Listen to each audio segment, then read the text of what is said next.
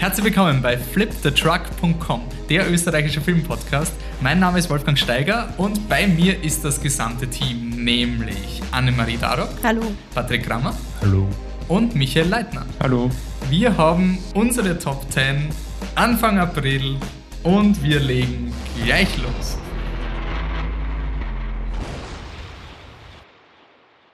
Gut. Also, warum ist unsere Top 10 Filme des Jahres erst in der Mitte des neuen Jahres. Das liegt daran, dass ähm, wir unser Film ja immer nach den Oscars definieren. Das heißt, ähm, mit der Oscarsaison enden die möglichen Filme, die man sozusagen in seine Top 10 reinnehmen kann. Und danach geben wir uns immer noch so zwei Wochen Zeit, damit man die Filme möglichen Kandidaten von den anderen schauen kann. Äh, und je nachdem, ob man Zeit und Lust dazu hat. Und deswegen präsentieren wir jetzt hier unsere vier voll individuellen Listen, die werden dann zusammen genormt und gemittelt zu einer durchschnittlichen, standard, uninspirierten Mainstream-Liste. Und deswegen haben wir vier individuelle, einzigartige Listen. Und wir fangen an mit, bevor wir uns in die Top 10 stürzen, mit unserem Shame of the Year Award ein Film, den man richtig scheiße findet oder wo man weiß, der wird einem noch in Erinnerung bleiben. Und ähm, dann, sagen wir mal, fängt der Michi an. Ja, mein Film ist bei der Biennale gelaufen und heißt Mein Nazi Legacy, What Our Fathers Did und ist ein Film über einen Mann, der die Nazi-Verbrechen seines Vaters leugnet, weil er ganz einfach schwere psychische Probleme hat, aber der Film meint, dass er ein böser, böser Mensch ist, der das alles leugnet und ist unfassbar unsensibel und ungut. Und ja, wenn man ihn nicht mag, ist man sicher ein Nazi, aber ich mag ihn trotzdem nicht. Ganz, ganz grauenhaftes Filmerlebnis. Patrick? Wie ich nachgedacht habe, hätte ich gesagt, dass es äh, der österreichische The Visit ist, weil er einfach auf 80 Minuten so unglaublich lang ist, dass ich wirklich gespürt habe, wie sich meine Haare weiß färben.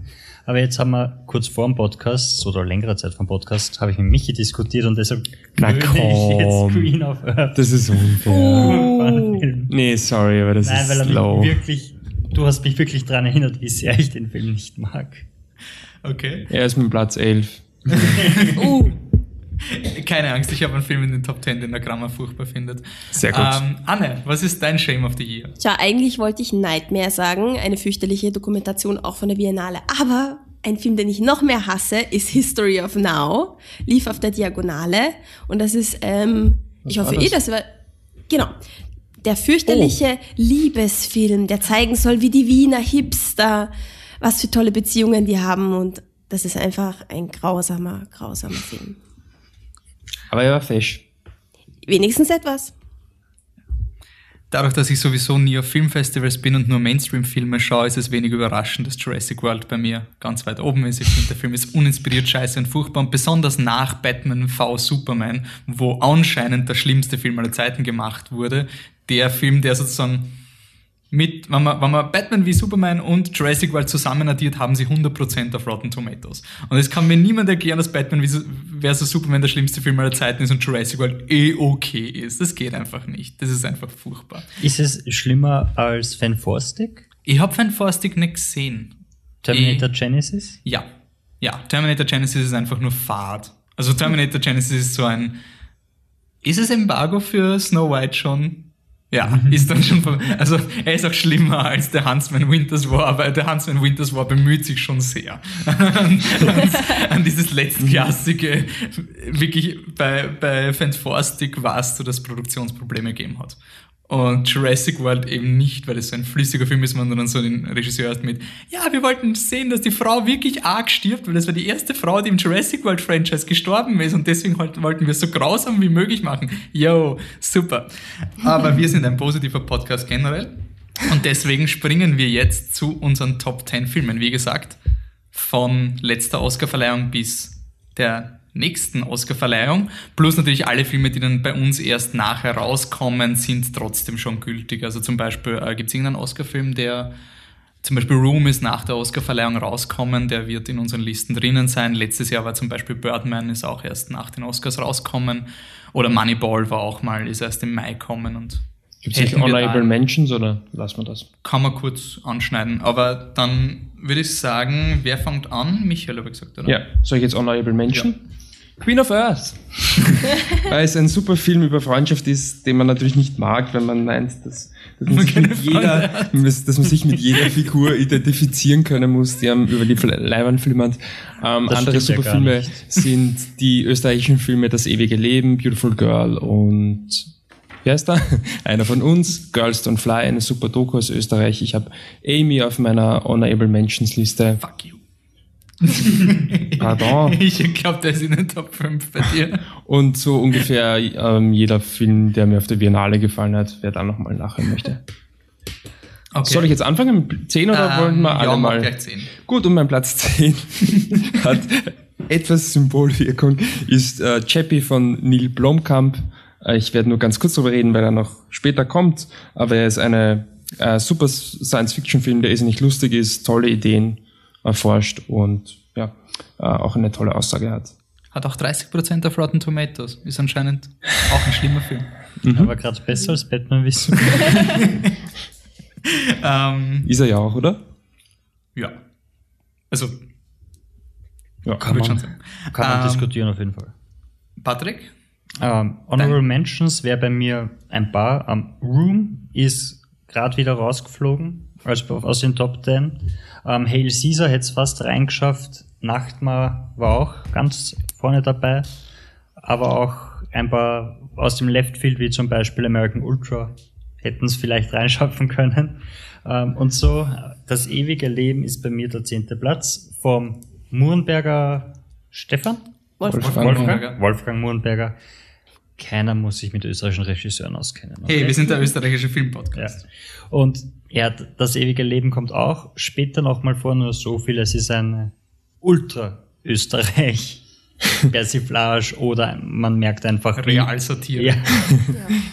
Ganz genau. Okay. Ähm, mein zehnter Platz ist ein Film, wo, wo ich ein bisschen beschissen habe. Äh, ich habe letztes Jahr gesagt, äh, ich will immer einen Horrorfilm in meinen Top 10 Listen haben und weil ich Babadook drin gehabt habe, habe ich It Follows nicht reingenommen. Dadurch, dass das Film ja dieses Jahr so schwach für mich war und ähm, It Follows offiziell einen Release im Oktober, glaube ich, oder so gekriegt hat, habe ich das als Möglichkeit gesehen, einen ziemlich coolen Horrorfilm reinzuschmeißen. Es ist ein cooler Coming-of-Age-Film mit sehr understateden Horror, einem extrem coolen Soundtrack, sehr toller Kamera. Er hat mir wirklich, wirklich gefallen. Und ja, passt. Dann gehen wir zu Annes Honorable Mention. Jawohl, also habe ich auch ein paar jetzt aufgeschrieben. Deepan, Amy, Deathgasm und Anomalisa. Diese haben es leider nicht geschafft in die Liste. Traurig, traurig. Und Nummer 10 ist auch Chappie. und ähm, ich, ich, ich habe ihn reingenommen, weil er so lustig war, dass ich wirklich in einer Szene Tränen gelacht habe. Und wenn das vorkommt, das ist ein gutes Zeichen für einen Film. Und weil ich einfach die Science-Fiction-Welten von Neil Blomkamp einfach liebe. Also seine Visionen sind geil. Gottes lieb. Hm? Gottes lieb.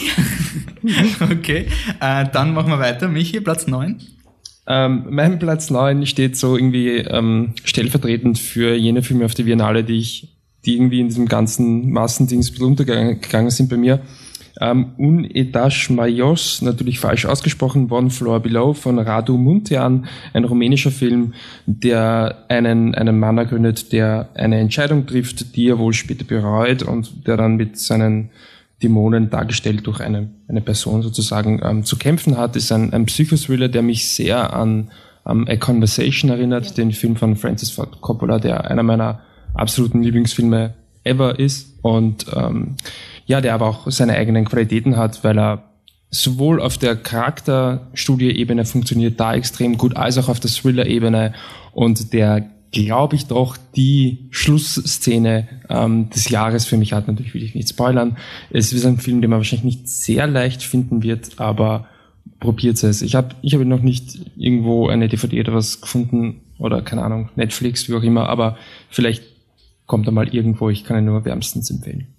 Patrick, Platz 9. Meine Nummer 9 ist Slow West von John McLean, sein erster Film ähm, mit Michael Fassbender, Ben Mendelssohn und einem jungen Cody Smith McPhee. Und es ist ein unglaublich lustiger, ernster Western, der mich wirklich teilweise zu, zu Tränen rührt und auch total unterhält. Und ich habe ihn ähm, ein paar Mal gesehen, ich habe ihn wirklich öfters öfters geschaut und jedes Mal ist er besser worden. Hatte einen kleinen Release in Österreich und gehört auf jeden Fall hervorgehoben. Okay. Ähm, ja, dann kommt jetzt zum dritten Mal Chappie von yeah. Neil Blomkamp. Ähm, ja, ein Film, der, ähm, den wir gesehen haben und ihm, da war die Anne damals noch nicht dabei. Wahrscheinlich ist er ein sehr gut, wenn sie ihn in den Top Ten Listen hat. Wahrscheinlich und ist er ein exzellent, wenn er nicht ja. Dann hat er, ein, und er hat bei uns ein Triple sehr gut gekriegt. Das war ein Film, der ein Embargo gehabt hat. Wir haben sich gedacht, uh, so schlecht. Dann waren wir voll begeistert, dann sind die Kritiken gekommen und dann war er anscheinend eine volle Enttäuschung und jeder hasst Neil Blomkamp.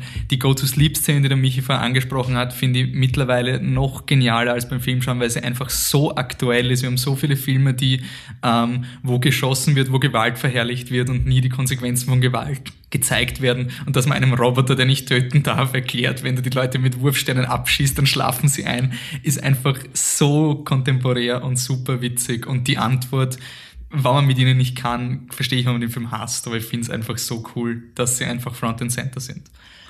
Okay, Anne, dein Platz 9? Mein Platz 9 ist Lobster von Yorgos Lantimos. Ähm, den hatte ich gesehen auf der Biennale und es war sozusagen, ich könnte sagen, der Film der Biennale. Alle haben drauf gewartet, weil Yorgos Lantimos und boah, der klingt so cool. Und da war ich eigentlich enttäuscht davon. Ähm, aber jetzt habe ich es ein zweites Mal auch im Kino gesehen und ähm, diesmal hat mich der Film über, jetzt muss ich kurz den Inhalt angeben, über einen Mann, der in einer ja, utopischen Welt ähm, in, ein, in eine Art Hotel kommt, wo er eine Partnerin finden muss, weil sonst wird er in ein Tier verwandelt. So ist halt die Gesellschaft in dem Film und wie er dann aus dieser Gesellschaft sozusagen ausbricht und in eine andere kommt. Es ist eine Komödie, es ist lustig, es ist clever, ja, weird, sch schwarz, alles. Also es, es hat alles und beim zweiten Mal schauen ähm, setzen sich die, die Szenen auch viel besser zusammen. Also ich würde es empfehlen, zweimal zu schauen, weil beim ersten Mal stolpert man noch so ein bisschen über die einzelnen Szenen und wie die alle zusammenpassen, aber beim zweiten Mal ergibt es ein wirklich gutes, flüssiges Bild. Okay, dann gehen wir zu Platz 8 beim Michael. Ja, mein Platz 8 ist Room von Lenny Abrahamson, da auch nur kurz, weil den noch andere weiter vorne haben als ich, aber es ist eine extrem interessante Studie, ähm, die ein, ein Film, der nicht in die Richtung geht, die man erwartet und aber alle Aspekte, die er sich eben, mit denen er sich beschäftigt, diese nicht genau ausarbeitet. Ja, psychologisch ganz toll recherchiert, sozusagen. Okay, Patrick, Platz 8. Mein achter Platz ist Lost River von Ryan Gosling.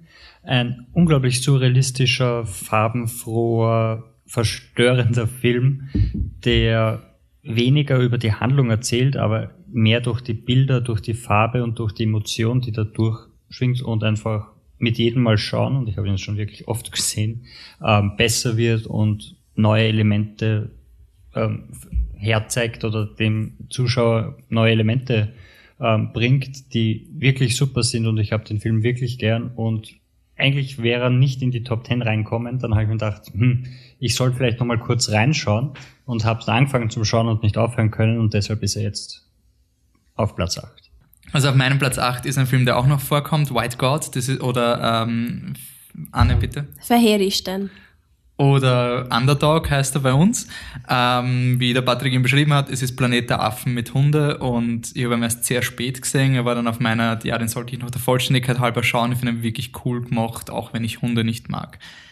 Anne, auf deinem Platz 8? Platz 8, Nachtmar von Akis.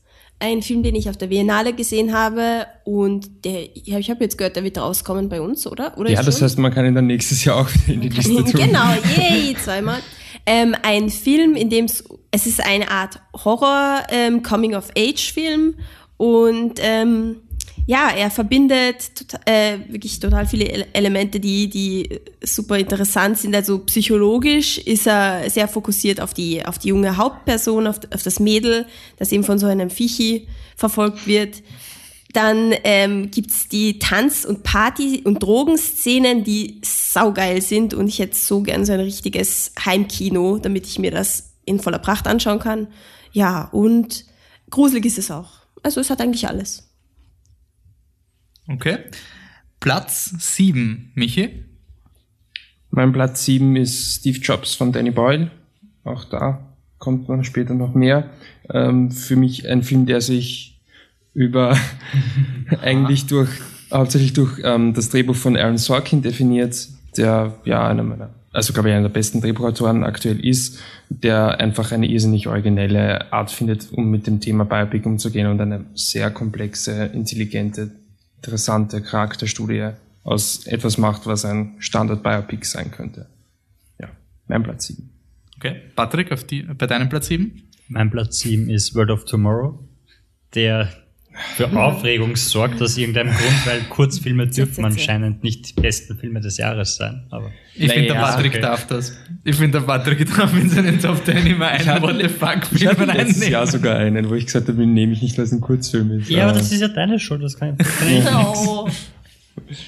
Oh. Na gut. Auf jeden Fall, Freuen wir uns für den Patrick. wir haben alle drüber geredet, wie großartig der Film ist, als wir unseren Oscar-Podcast gemacht haben. Ein 18-minütiger Kurzfilm, eine Science-Fiction-Geschichte, die so viele Themen, so viele Ideen und so viele Konzepte in 18 Minuten reinpackt und dann auch noch eine, äh, eine junge Schauspielerin beziehungsweise eine Stimmenschauspielerin hat, das einfach nur ein vierjähriges Mädel ist und das perfekt in Szene setzt, ist einfach, einfach unglaublich cool und leibernd. Deshalb mein Platz 7. Okay. Ähm, mein Platz 7 im österreichischen Filmpodcast ist Das ewige Leben. Ähm, ein Film, der sich ziemlich lang gehalten hat, weil der ist ja, glaube ich, schon letzten März oder so rauskommen. Also ich glaube, er ist rauskommen, wie wir unsere Top 10 irgendwie Ja. aufgenommen haben letztes Jahr.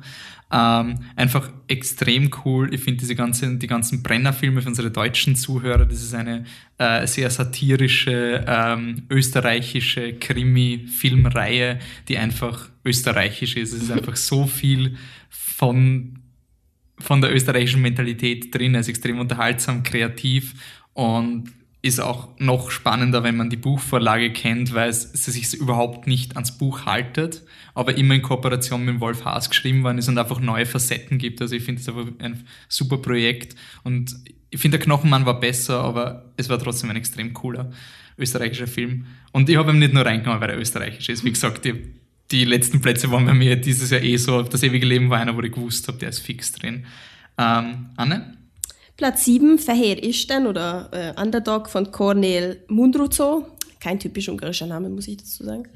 Ähm, ja, haben wir schon kurz was dazu gesagt. Kommt noch mehr. Noch? Kommt noch mehr. Ne? Also ich finde ihn, ich finde ihn super und ich habe es wirklich genossen, endlich mal einen ungarischen Film zu sehen. So Aber wir haben doch noch einen ungarischen Film gesehen. ja, aber da haben sie kaum ungarisch geredet. Also. Wir mögen Son of Soul nicht. Ich mag Son of Soul nicht. Nicht. Ich habe doch gehört, das ist, okay, das ist eine Büchse, die wir in einem anderen Podcast öffnen Ja. müssen. Ich werf das mal so rein, damit, damit jetzt alle, alle, die was von Filmen verstehen, abdrehen. Okay. Na, passt. Dann Michi, Platz 6. ähm, von meinem Platz 6, da kommt auch noch mehr später, ähm, ist äh, Inside Out von Beat Doctor und Ronnie Del Carmen. Und ja, ein Animationsfilm, der an Ideen übergeht und der diese alle aber so genial ineinander webt und ja hochkomplex ist und über den man, glaube ich, relativ lang und relativ detailliert reden könnte und man wird immer wieder was finden, was einfach ist nicht gut durchdacht und überlegt ist. Und er ist sehr, sehr, sehr lustig. Das, glaube ich, geht immer ein bisschen unter bei dem Film. Okay. Patrick, dein Platz 6. Mein Platz 6 ist Mad Max, der die, die Top 5 nicht erreicht hat, weil so viele andere den in den Top 5 haben, dass es Sinn macht, da einen anderen Film reinzugeben. Auch wenn die Anne sehr Das traurig ist keine tolle Logik. Lass dein Herz sprechen, Patrick. Lass dein Herz sprechen. Du bist Ah, nur, Mad Max gewinnt eh Anne, keine Ja. Angst. Das ist kein Wettrennen. Und wie ihr raushört, steht es mir gar nicht zu, über Mad Max zu reden. Das macht nachher die Anne. Okay. Ähm, Platz 6 ist bei mir den ersten Film seit Dark Knight, den ich mehr als dreimal im Kino gesehen habe, nämlich Star Wars The Force Awakens. Ähm, ich habe kurzzeitig überlegt, den Film komplett rauszunehmen, weil ich nie der Meinung bin, dass Star Wars wirklich die besten Filme überhaupt sind. Es ist einfach eine eigene Kategorie. Und ich habe mir wirklich schon überlegt, ihn rauszunehmen, weil es einfach objektiv gesehen ist er nicht der beste Film des Jahres. Aber ja, ich werde den Film öfter schauen als jeden anderen Film auf dieser Top 10 Liste. Ähm, deswegen ist er halt auf Platz 6. Er hat knapp nicht in die Top 5 geschafft, weil der, der fünfte war mir dann doch wichtiger. Und deswegen ist Star Wars halt. Müsst ihr einen gescheiteren Film machen das nächste Mal, damit sie Top 5 knackt. So schaut's aus. Ähm, Anne? Ähm, hier haben wir Room von Lenny Abrahamson. Ähm, ja, was ich besonders toll daran finde, ist, ist, dass ich das Gefühl habe, dass sie wirklich recherchiert haben, ähm, also die psychologische Ebene wirklich gut recherchiert haben und dass er so unaufgeregt und nicht ähm, sensationsheischend ist. So, jetzt wird's spannend. Sollen wir das Tippspiel etablieren? Ja, Damit es wir haben. Zuhörer spannend wird. Erklär's, Michi. Ah, ja, okay. Wenn, wir, wenn wir während dem Aufnehmen hin und wieder fluchen, dann liegt das woran. Ja, also wir haben ein, ein kleines Tippspiel etabliert bei unserer Top 10 Liste. Das heißt, jeder tippt von den jeweils anderen dreien die Top 5 Filme. Wir haben jetzt schon die Plätze 10 bis 6 und es hat außer mir, glaube ich, keinen Film von der Anne mehr drinnen. Ähm, und deswegen, das sind jetzt die fünf Filme, die wir uns gegenseitig auch nicht gesagt haben, zumindest nicht die Reihenfolge, wobei es bei den meisten, Entschuldigung, glaube ich, hier recht offensichtlich ist. ja. Na dann beginn. Platz ich 5 vielleicht. bei Platz Michi. 5, Mad Max Fury Road. Yes. Und natürlich kommt da noch viel mehr zu dem Film, aber ich finde ihn, Ah ja, okay. Ja, was soll man zum Film noch sagen? Nicht nur so technisch auf allen Ebenen beeindruckend ist, er ist auch irrsinnig intelligent, äh, auf auch wiederum einigen Ebenen. Aber wie gesagt, da kommen wir ja eh später noch dazu. Und beim Platz 5, Mad Max Fury Road. Ähm, Patrick, dein Platz 5? Mein Platz 5 ist White God. Weiß nicht, kommt der noch später? Äh, Ja, Ja. Scheiße. Okay. also, äh, White God, ein ungarischer Film, der so geil ist, obwohl er auch ein paar Schwächen hat, aber er ist in erster Linie unglaublich leibend und davon wird euch dann der Michi später erzählen. Hey, Spoiler nicht. Na, die Anne hat schon drüber geredet. Nicht stimmt. So alle Wolf, schon drüber Wolf auch. Es hat jeder von uns White God drin. Ja. Uh, der macht Konkurrenz. Der macht Nee, ich habe gerade geschaut, also nach den jetzigen, also wir gewichten die Filme sozusagen, Platz 10 kriegt einen Punkt, Platz 1 kriegt 10 Punkte. Derzeit führt White God mit 13 Punkten Ja, vor Mad Max mit 11 Punkten, aber ich glaube, die Anne hat da noch einiges zu sagen. die zwei Punkte wieder noch da Ähm, kratzen. Ja, äh, Platz 5 sind wir jetzt, gell? Ja. Ja, also es gibt einen Film, der einfach das Slash Filmfestival gerockt hat, der die, das, der geilste DVD-Abendfilm für Halloween ist. Es ist Deathgasm, ist Metal as fuck. Es ist so ein unglaublich lustiger Film. Ich liebe den Film. Ich habe ihn jetzt schon dreimal gesehen. Ich habe beim ersten Mal viel gelacht, beim zweiten Mal sehr viel gelacht, weil ich es mit sehr fundamentalistischen Leuten gesehen habe. Und wenn man dann fundamentalistische Zombies mit Dildos verprügelt, dann ist es einfach noch besser. Und wer jetzt bei dem Satz sagt, ja, es ist ja urprimitiv, so, ja, dann ist Deathgasm nichts für euch. Das, das ist ein Film, der entschuldigt sich für nichts. Er ist einfach nur cool, er ist nur over the top, er hat das Herz am richtigen Fleck, er ist irre cool gemacht, hat einfach sein richtiges, sowas extrem energetisches, was ich glaube ich seit, na, ich weiß nicht, was der letzte Film ist, aber er hat so eine Scott Pilgrim Art, ohne dass er den Teil hat bei Scott Pilgrim, wo sich der Film zieht. Er ist einfach so permanent Energie und permanent cool und ja, Metal as fuck. Gut, ähm, Anne, Platz 5. Inside Out. Ähm, ja, ich habe den Film, ich habe gelacht bei dem Film, ich war voll traurig bei dem Film. Ähm, eigentlich mochte ich wirklich alles dran und dass er auf Platz 5 ist, ist, weil es einfach gute Filme gibt dieses Jahr. Obwohl, obwohl ich mir gedacht habe, es gibt keine guten Filme dieses Jahr oder dass sie es nicht so viele gibt, aber im Endeffekt doch. Gibt es doch noch vier Gibt's, bessere. gibt's doch noch viel bessere, ja. Na gut, was ist denn besser? Michi, Platz 4. Ja, besser ist zum Beispiel der Film. Ähm, Sorry, das klingt voll hart. Ja, ich meine, hey, Inside Out ist auf Platz 6 und der ist auf Platz 4, der ist viel besser. Es wäre Ähm, so schön, wenn du jetzt Inside Out Auf Platz 4 hättest. Platz 4 ist Eden von Mia Hansen Löwe. Ich glaube, ich spreche sie richtig aus. Äh, Für mich ist der Film, also es geht um einen, einen DJ, der es nicht so wirklich ganz den Durchbruch schafft. So quasi, ähm, es gibt immer die Referenz zu Daft Punk und in dem Genre spielt er eben auch, aber er kommt nicht so ganz an die Spitze und ist für mich Melancholie in Reinkultur. Also der Film ist einfach so auf eine schöne Art und Weise traurig und melancholisch und hat einen, kombiniert diese, warum lacht die so? Weil das der zweite Film in deiner Top 10 Liste ist, wo es darum geht, dass Leute halt irgendwie es schaffen zu überleben. Was war der erste? Der, das, der dann nachher noch kommt. Ach so, ja, das stimmt. Das ist, Ja, so, das so ein Michi-Film. Das, das haben auch, ja, haben wir auch, ähm, Jan und ich vorhin darüber geredet. Äh, ja, es ist halt so quasi die, die Antithese zur typischen Success Story und dazu kommt einfach das halt alles an dem Film. ja, jetzt hört's auf erst. Ähm, dazu kommt halt, dass der Film abgesehen davon, dass er da vielleicht einen Ton trifft, der mir gefällt, dass er auch äh, natürlich extrem gut gemacht ist, was sich vor allem in diesen äh, Disco-Szenen, also bei ähm, spielt eben viele Szenen logischerweise in der Disco, bei der DJs, ähm, irrsinnig äh, gut transportiert wird.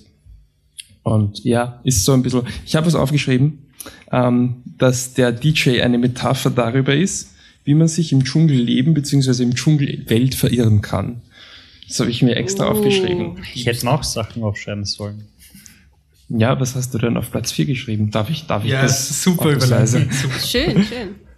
Auf Platz 4 habe ich Inside Out, der später auch noch weiter besprochen wird, aber es ist ein, ein Film, Glaubst du? den ich, ja, weiß ich, ein Film, der, den ich zwei bis dreimal im Kino gesehen habe, ich weiß jetzt gar nicht, ich glaube dreimal, und ich bin am Ende jedes Mal weinend da gesessen und beim ersten Mal schauen habe ich es noch ver versucht, meine, meine Tränen zu verstecken, wie ich neben Wolfi gesessen bin und einfach so unter der 3D-Brille, nein, neben Michi, dann bin ich neben Michi gesessen. Max. Das war das Mal. zweite Mal. Neben Max? Okay, wurscht. Auf jeden Fall bin ich da gesessen und habe so, so, so meinen mein Kopf in meine Hand gelegt und, und so, so ein Schild auf die Seite gemacht, so wie die, wie die, wie die Scheuklappen von einem Pferd und habe dann heimlich die, die Tränen weggewischt und beim zweiten Mal bin ich nur noch schluchzend im Kino gesessen, weil es mir wurscht war. Und er, er ist einfach so gut, so lustig und dann so emotional und ich liebe den Film einfach auch, wenn ich schon vom nächsten Mal schon Angst habe, weil ich dann wieder weinen muss und entdecke, dass ich Gefühle habe. Und ja. Wolfi, vier. Ja, mein Platz 4 kommt auch noch. Später dann, das ist Mad Max Fury Road. Ähm, ja, super, eh, nichts auszusetzen, alles toll. Das ist der Film, wo meine Arbeitskollegen mir regelmäßig versichern, dass es der dümmste Film aller Zeiten ist, den sie jemals gesehen haben. Ähm, was ich interessant finde, ich habe von dem Film schon bei einigen gehört, dass er nicht so gut ankommen ist, weil er nur stupide ist und das kann ich überhaupt nicht überschreiben, gerade bei der Oscar-Verleihung das hat nochmal so geil gewirkt. Ich finde, es ist ein Unterschied, ob man ihn nochmal auf DVD sieht oder ob man ihn nochmal im Kino schaut. Ich hoffe, der Schwarz-Weiß-Cut, den der George Miller versprochen hat, kommt auch noch bei uns ins Kino. Ich werde ihn mir auf jeden Fall nochmal anschauen, sobald dieser Film im Kino ist. Aber nachher noch mehr davon. Äh, Anne, was ist bei dir Nummer auf Platz 4? 4, Brooklyn von John Crowley. Ähm, ein unglaublich romantischer, herzerweichender, nochmal doppelt so romantischer Film ähm, über eine junge Irin in den 50ern, 50ern, die nach Amerika geht und dort halt ihr Leben lebt und es ist so romantisch, oh Gott, so romantisch. Vielleicht kommt ja noch was dazu. Vielleicht. So, ich will nur kurz einen Zwischenstand machen. Äh, Mad Max hat derzeit Gilt einfach nicht. 18 Punkte. Inside Out hat jetzt die zweite, na, warte, na, äh, ja genau, äh, Inside Out hat jetzt 17 Punkte und White God hat 13 Punkte. Also, es ist spannend. Es bleibt spannend. Äh, Michi macht spannender. Was ist auf Platz 3 bei dir? Ich mag es leider nicht spannender, da halte ich mich ganz raus. Ach, siehst du, ich hätte mich gleich anschließen können, weil mein Platz 3 ist Brooklyn, Ah, ähm, ja. bei mir noch ein Plätzchen weit oben, ja, von John Crowley, richtig gesagt. Ähm, was mir fast wichtig ist, dass die Regie ist, das Drehbuch von Nick Hornby, basierend auf einem Roman von, habe ich nicht aufgeschrieben, tut mir leid, aber äh, warum das Drehbuch so unfassbar wichtig ist für mich, ist, weil diese, diese Formel, Mädchen äh, fährt weg, verliebt sich, kommt zurück, verliebt sich wieder, interessiert mich.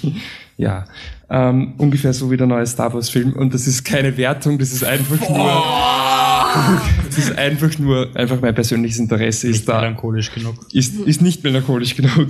Ähm, und, aber der Film schafft es einfach über Charaktere, über Dialoge mich so zu gewinnen, dass ich wirklich drin bin in dem Film und mit diesen Figuren, die mir so unfassbar sympathisch äh, sind, vor allem die Hauptfigur gespielt von der Saoirse, Saoirse Ronan. Saoirse Ronan. Saoirse? Saoirse Ronan. Okay. Ähm, von S. Den, Ronan. ich habe ich hab die Autorin vom Buch gegoogelt, aber ich kann den Namen nicht aussprechen. Es ist Colm Teubin. Nur nach dem Buchstaben, aber die Is haben komische Dinge drauf und das O Dankeschön. auch. Also vor allem ihre Figur war mir einfach so unfassbar sympathisch und natürlich muss man auch sagen, dass der Film halt wirklich ähm, auch, auch die Motive irrsinnig schön ausarbeitet. Äh, über Heimat, über Heimat verlassen, was kann passieren, wenn ich die Heimat verlasse, äh, was bedeutet eigentlich Heimat und auch über die Persönlichkeitsentwicklung, wie sich ein Mensch, ähm, also sich selbst, wie sich ein Mensch selbst definiert und wie er sich selber sieht in der Welt. Äh, ich liebe diesen Film. Also einfach von der emotionalen Komponente war das mit das schönste Kinoerlebnis war, weil ich einfach drin gesessen bin und ich habe ihn einfach so geliebt. Ich wollte nicht, dass der Film endet. Also ich, ich liebe Brooklyn. Super, Ich muss super sagen, Film. dass er Platz romantisch ist. Ja, natürlich ist er romantisch. Oh. Ja, Gut, dass haben- ich den so halbherzig empfohlen habe. Es war doch nicht so Boah. halb. Nein, es war so eine, er ist, sehr, ist schon sehr gut, schaut ihn nicht Ja. an, aber. Ja. Wir sind am selben Abend gegangen und haben ihn angeschaut. War das nicht Du hast dein, unser Leben verändert, Wolf. dein, ähm, er könnte, er sollte auch beim Oscar gewinnen, dein, dein Pick, wenn nicht. Na, Room. Definitiv Room. Ah, okay. Also, Mhm. könnte sein, dass der noch kommt. Patrick, Wenn Platz nicht. 3. Ja, die Joash Ronan, stimmt das? Sehr schön. Saoirse Ronan war auch schon in Lost River, da habe ich gewusst, aus der wird noch was. Ich habe sie schon in Hanna gesehen. Ich war noch mehr Indie. In Hanna habe ich sie auch gesehen. Also ich habe Hanna gesehen. Und Abbitte habt ihr das auch gesehen. Ah ja, stimmt. Ist das das kleine nervige Kind? Ja, Wow.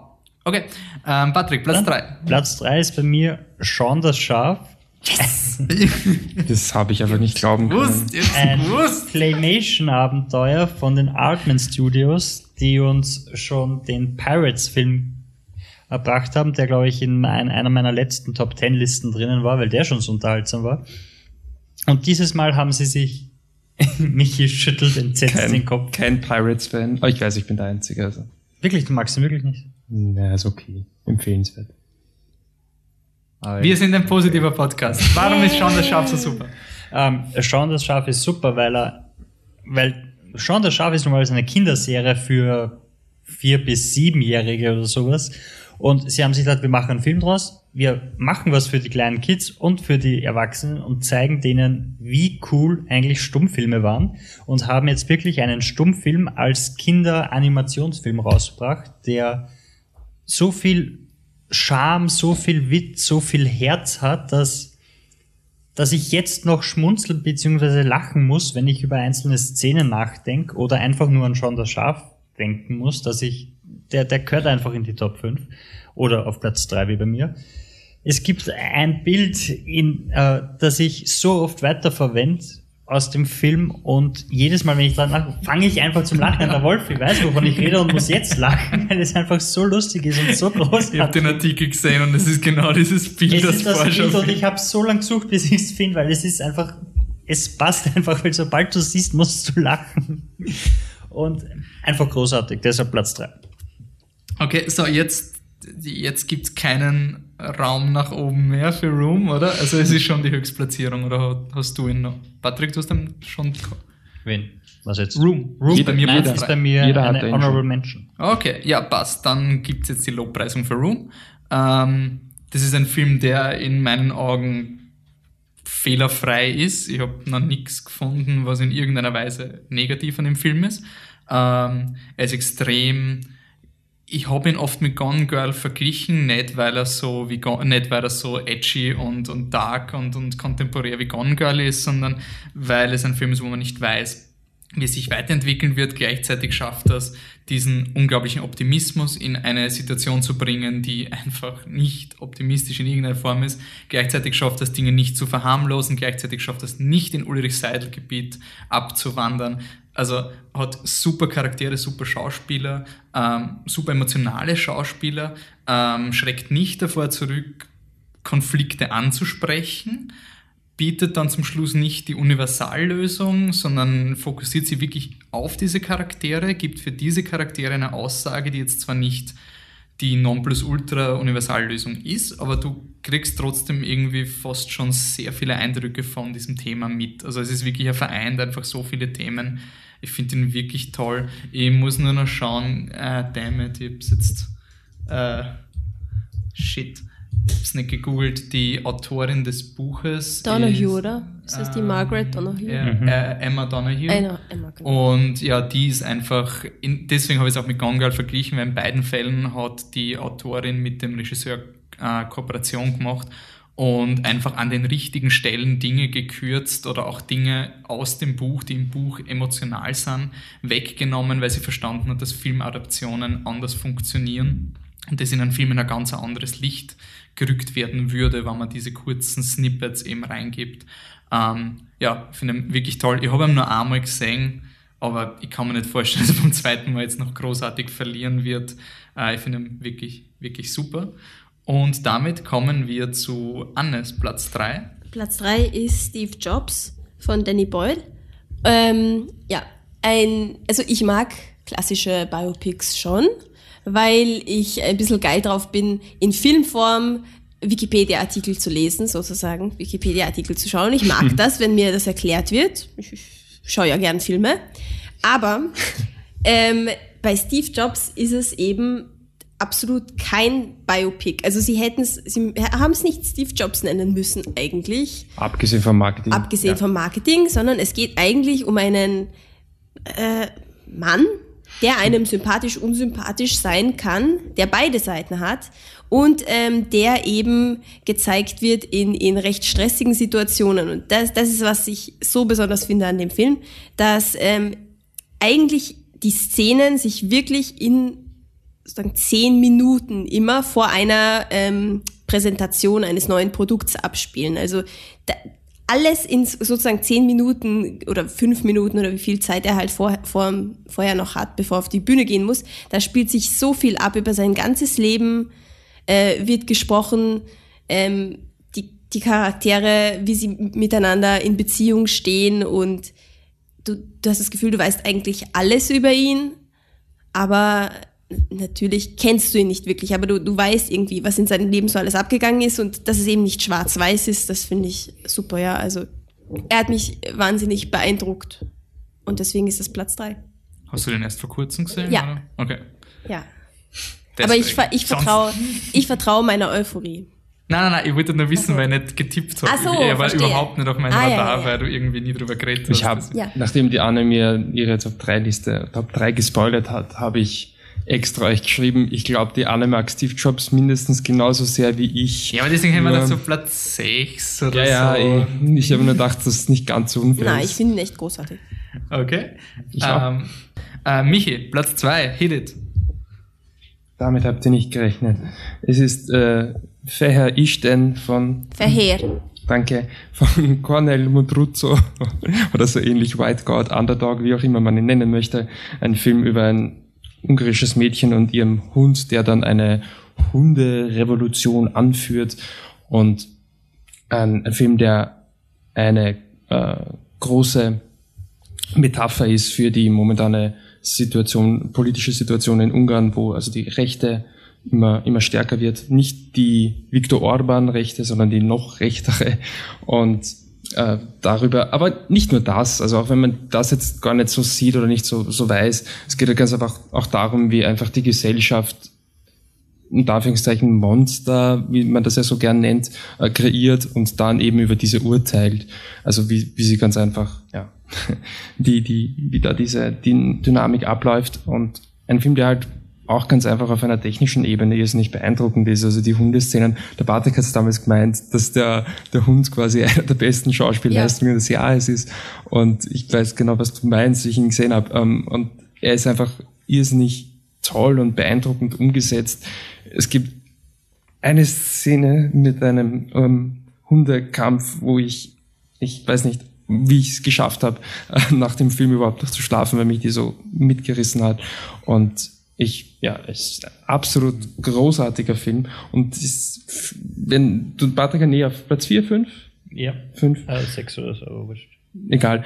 Äh, Das nächste Mal, wenn du so einen Film siehst, dann sei noch euphorischer, dass ich den Screener einmal ein paar Monate früher einlege und dann, ja, gleich meine Euphorie teilen ist kann. einfach so super, weil wie oft schafft man es oder wie schafft man es wirklich an, an einem Tier, an einem echten Tier, jetzt abgesehen von Animationsfilmen, ähm, das Konzept von, von Menschlichkeit irgendwie Ja. zu, Ja. herzuzeigen, Ja. abgesehen vom politischen. Also, also wie du einen Hund nehmen kannst, den du nicht sprechen lässt, den du wirklich einfach nur herumlaufen lässt und, und der eine Mimik hat, die unglaublich ist. Die Produktionsgeschichte von dem Film ist ein, also da würde ich gern wissen, wie sie das, also das ist so ein Film, wo ich echt gern alles in einem Making-of sehen würde, wie man das macht, Ja. wie können sie das alles koordinieren und was ergibt sie durch Zufall, weil es gibt einfach Szenen, du hast es ja im Podcast gesagt, wo der Hund plötzlich sich schreckt, weil er ein, ein Boot sieht oder sowas Ja. und wo halt einfach die Kamera nicht stehen bleiben kann, weil das Auto weiterfährt und es ist schon ziemlich eine extreme Leistung. Und das Ganze ja ist ein ungarischer Film. Ich habe jetzt nicht gegoogelt, wie groß das Aber Budget ist, aber es wird jetzt nicht gigantisch Fall, ja. gewesen sein. Ähm, und man sieht ihm halt überhaupt nicht an. Also Nein, und nicht am Ende lassen sie, ich weiß es gerade, die Zahl habe ich nicht mehr im Kopf, aber Weiß ich auch nicht. 176, 276 Ja. Hunde einfach in der, in der Straße frei und die laufen und das, das Bild ist so stark. Ja. Ja, es Also ist so nicht ein heftig starkes Bild, das du da kriegst, das natürlich auch überall äh, auf, auf den Postern und Ja. so weiter und DVD-Cover mit Sicherheit Oh. äh, plakatiert wird, aber es ist einfach so toll und, und wenn dieser Moment kommt, wenn der Moment kommt, dann ist das sowas, sowas Befreiendes und, und wirklich so beeindruckend, weil Ja. die Emotion so stark ist, dass es äh, wirklich, und, und da merkt man auch, dass es absolut egal ist, ob man versteht, was die Menschen Ja. sagen oder ob es Untertitel sind, weil die Emotion wird auch durch Untertitel rüberbracht. Ich weiß jetzt nicht, ob die schauspielerische Leistung der, der Kinder und so weiter und der Menschen jetzt großartig war oder ob sie furchtbar ausgesprochen haben. Das war ein Problem, was wir zum Beispiel bei Alles wird gut, also keine Angst, keine Sorge, alles wird gut, beim, beim österreichischen Kurzfilm Ah, ja, ich weiß. am ich haben, erinnern. ja, Ja. dass, dass es funktioniert hat. Äh, beim Untertitel fällt das weg. Ja, es gibt keine Dialekte wirklich auf Ungarisch, also gibt's nicht wirklich. Von Okay. dem her, Aber der, Ja. der Film ist einfach super, auch, auch wenn, wenn, wenn ich halt gesagt habe, dass mir, mir, mir ist das Kind auf die Nerven gegangen, obwohl du es brauchst. Ja, ich Als- fand es nicht das- wirklich. Aber Ja, aber ich, ich war einfach so in dieser Hundegeschichte ist dass die ich, Geschichte ich Hund, ja, ja, und eindeutig. so, so toll, also, also Und was glaube ich auch halt wirklich den Film, den Film auszeichnet, ist, dass er, dass er halt, wie gesagt, die politische Ebene ist, ist nicht interessant und ich glaube, wenn man jetzt von den, wie ich ja auch, äh, von der ungarischen Situation nicht so viel weiß, dann kriegt man schon sehr viel mit von der Symbolik, aber nicht alles. Es lohnt sich, was man im Film gesehen hat, ein paar Artikel nachzulesen. Es gibt gewisse Dinge, die man vielleicht im Ansatz versteht, aber wenn man jetzt nicht wirklich mit der politischen Situation in Ungarn konfrontiert ist, nicht wissen kann. Aber ganz egal, unabhängig davon, funktioniert der Film eben auf einer emotionalen Ebene sofort, ohne dass ich irgendein Hintergrundwissen habe. Also, ja. Ja, okay. Und wenn es ein, wenn's ein amerikanischer Film ist, weißt du, dass es einfach schlecht animierte Hunde wären, die da Ja. herumlaufen. Das stimmt. Das stimmt. In diesem Film wurden keine Hunde verletzt. Ja. ja wer es glaubt. Der Hundekampf, es ist, es ist Ich weiß nicht, wie sie es gemacht keine haben. Ahnung, ich will es auch nicht wissen, weil ich glaube, ich würde einfach weinen, wenn ich wirklich lesen würde. Nein, es ist geschicktes Editing. Also es ist wirklich ganz gut gemacht, dass sie sehr viel implizieren mit dem Schnitt. Ich meine eher bei der Szene, was du, wo die Hunde rennen und du siehst, Ja. dass es da einige Hunde Vollgas gegen die Wand pfeffert. Also das ist keine Also ich finde es auch wirklich mutig zu sagen, hey Mädel, setz dich aufs Rad, fahr, wir lassen 176 Hunde los und die rennen dir nach. Wie wir das schaffen, wissen wir auch nicht, aber am besten du trittst ordentlich rein, weil wir, wir können nicht garantieren, dass Ja. dich nicht aufhaut. Super. Ist er vor Room? Du hast gerechnet. Ist er vor Room? Ähm, derzeit schaut es so aus, als wäre White God Platz 3, ja. Ich möchte noch ganz kurz was zum Budget sagen. Man muss dazu sagen, dass ähm, die ungarische Filmbranche, glaube ich, stärker ist im Land selber als die österreichische Filmbranche, weil man einfach von, den, von der Sprache her, weil äh, in Österreich hat man ja noch deutsche Filme auch dabei und es, es geht ein, alles ein bisschen schneller mit Synchron, also Synchronisation und so. Und in Ungarn hast, hast du halt viele, viele ungarische Filme, die konstant rauskommen. Also Ja. das ein, größeres Business. Reden wir gerade am Ja, also längsten über wir- den Film, den Ja. niemand auf Platz 1 hat. Ja. Also wir wir ja, Ja, ey, du, wir sind so gut in der. Zeit, Eben. sorry, wir sind wir haben eine Dreiviertelstunde gerade. Das ist ja Speed-Podcasting, was wir da ja. machen. Das heißt, vielleicht, wenn wir jetzt drauf kommen, dass das Audio-Equipment im Arsch war und ich falsch aufgekommen habe, könnte sich der Podcast nochmal ausgehen, wenn wir aufnehmen. so ungefähr. Nein, ich hoffe nicht, aber ich hoffe, ihr wisst zu schätzen, dass unser Podcast jetzt ganz schön klingt und ihr den Batzi ganz ganz schön in euren Ohren hört. Nämlich mit Platz 2. Platz 2. Und jetzt sind der Michi und der Wolfi unglaublich gespannt. Ja. Weil die zwei haben Ich auch. anscheinend. Ja, aber die ist in Wirklichkeit eher wurscht. Ja, du hast recht, Ja. du hast recht. Die zwei haben nämlich anscheinend schon wochenlang miteinander Ja. telefoniert und, und, und ausgeplant. Ich Na, habe telefoniert haben wir noch gestern, aber WhatsApp Ich meine- sehr viel. schön, dass ich an diesem Gespräch nicht teilnehmen Sollen wir durfte. mit dir darüber diskutieren, was du auf Platz 1 haben willst? Ich habe auf jeden Fall ähm, gestern meine Liste gemacht und es war wirklich ein Hin oder Her, hin Ja, oder her. ja. Ich habe mich dann halt entschieden für einen der beiden Filme. Ja, ja, welchen? Und auf Platz zwei ist bei mir ein Film, der mit S beginnt und mit Spotlight aufhört. Es ist Spotlight auf Platz zwei. yes, yes. Das heißt, mein Platz eins Ich hätte es gecallt. alle. Ähm, Spotlight ist ein unglaublich intelligenter Film, eine wahre Geschichte, die sich mit dem Minimalismus begnügt. Ähm, es ist äh, von Tom McCarthy gemacht. Es geht um die ähm, Arbeiten der Journalisten des Spotlight-Team der Boston Globe, die 2001 bis 2002 und darüber hinaus ähm, die Machenschaften der katholischen Kirche in Amerika aufgeklärt haben, die Missbrauchsfälle und vor allem das systematische Vertuschen der Missbrauch, Missbrauchsfälle. Und warum er so hoch ist, ist, weil er unglaublich spannend ist, unglaublich mitreißend ist. Und ich habe schon in vorigen Podcasts gesagt, es ist einer der wenigen Filme, die es schaffen, in Büchern blättern und zu recherchieren, spannend zu inszenieren. Und das ist eine unglaublich, äh, ein unglaublich äh, kompliziertes Unterfangen, das ihnen wirklich unglaublich gut gelungen ist. Ich bin von Anfang bis zum Ende spa äh, spannungsklar da gesessen, haben mich wirklich gefragt, boah, wie geht's weiter, was soll das? Ähm, ich weiß, die Anne war der anderer Meinung, die hat ihn jetzt, glaube ich, nicht so gut gefunden. Spotlight. Aber es ist voll, voll okay. Danke. Gerne. ähm, ich finde auch die, die Performances ähm, ähm, beeindruckend, weil wirklich alle versuchen, so wenig wie möglich Schauspieler zu sein und in ihren und in ihren äh, Figuren zu verschwinden. Ähm, das gelingt auch bis auf eine Oscar-Szene von, von, Mark, von Mark Ruffalo. Aber sonst ist es wirklich ähm, Minimalismus und Understatement, was bei dem Film äh, so großartig ist. Was aber dann auch dazu ähm, geführt hat, dass sich ihn auf Platz zwei gegeben hat, weil die Kamera, das Editing war zwar super und genau, was der Film braucht, aber es ist halt auch ein bisschen wenig und, und es, man, man, man hat keinen Mehrgewinn durch die Kamera, im Gegensatz zu meinem Platz eins, zu dem ich später komme. Wolfi? Ja, mein Platz 2 war der Film, der kein schriftliches Exzellent bekommen hat, aber schon beim Podcast fast ein Exzellent war, nämlich Amy von Asif Kapadia, dem Regisseur von Senna. Ähm, Amy, eine Doku über Amy Winehouse, ist nicht nur eine Doku über Amy Winehouse, sondern ein tief emotionaler Film über ähm, Starkultur, über Künstler hinter dem ähm, öffentlich vermittelten Bild, die menschliche Person, die Künstlerperson, die Familiensituation. Ähm, es ist ein unglaublich kontroverses Thema. Sieht man auch dadurch, dass der ähm, Vater von der Amy Winehouse sich nach dem Film beschwert hat über den Film, dass er jetzt sozusagen einen, einen Gegenfilm machen wird, eine Doku, die da aufklärt, was wirklich passiert ist. Und ähm, ja, das, also es ist sozusagen nicht, nicht ganz so ein äh, Thema wie Senna, was schon äh, eh schon in der Vergangenheit liegt, sondern es ist noch sehr aktuell.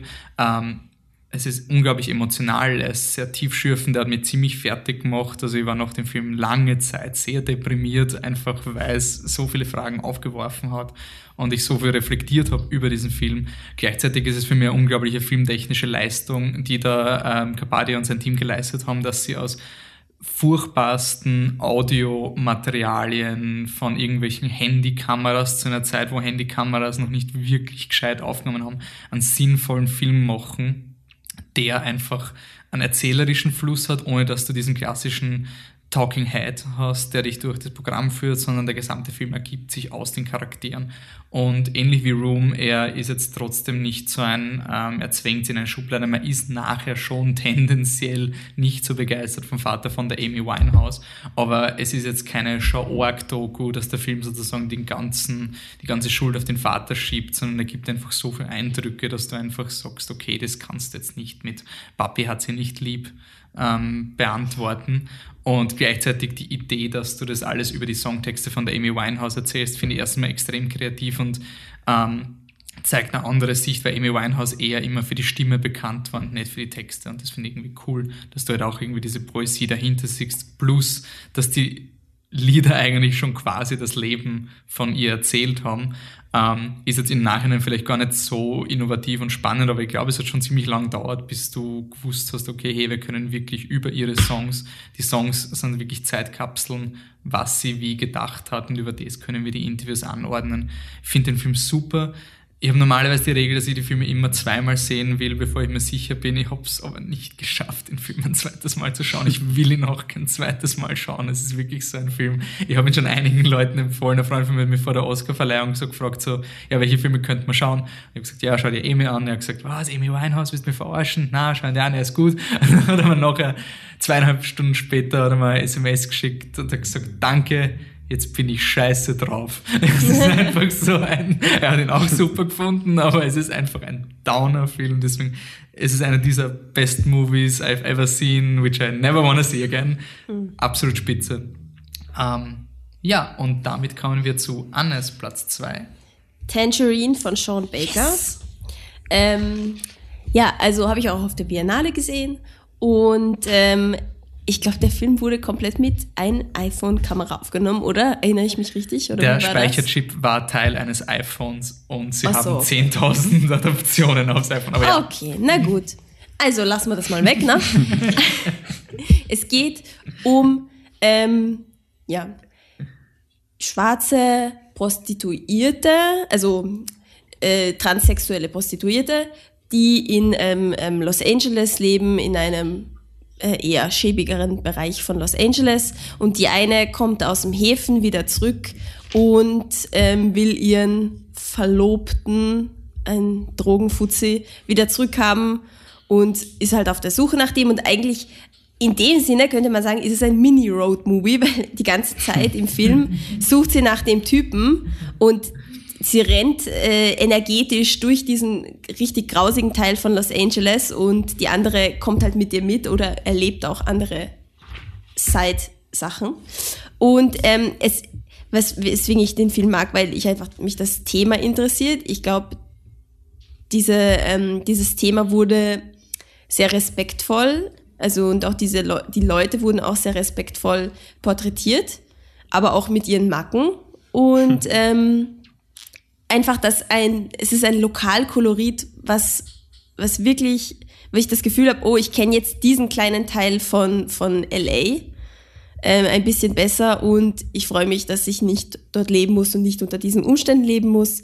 Gleichzeitig gibt's noch, weiß nicht wie viel andere Charaktergeschichten, die, die auch eine totale Rolle spielen und die einen auch wirklich berühren ja, und, und der Film strotzt vor Energie. Energie, oh mein Gott, er ist so mitreißend. Er ist, er ist so, hm? ja, genau, er ist so ja, mitreißend. Stimmt, oh mein Gott, die ja, Musik ist... Er geht, er geht ja. von Anfang an, geht er durch, ja. da, da hilft eben auch dieses kleine Kamera, also das iPhone als Kamera, weil man eben auch in Situationen reingehen kann und mitfilmen kann, mhm. die man mit wahrscheinlich so sonst nicht erzeugen hätte Ja, also, weil ich vor, ich wollte nur vom Technischen etablieren, dass es kein iPhone ist, es hat sehr wohl filmtechnische okay. Unterschiede gemacht, auch von dem Interview mit dem Regisseur, was sie gesagt haben, die Leute sind einfach lockerer weil es nicht so äh, imposing ausschaut, ja. wenn es mit so einem jedes gewohnt von einem Handy gefilmt zu werden. Und das war halt ein bisschen ein größeres ja. Handy sozusagen. Also es hat schon Unterschiede gemacht. Ich will nur nicht, dass man glaubt, dass ein iPhone so super ja, Bilder macht wie hm.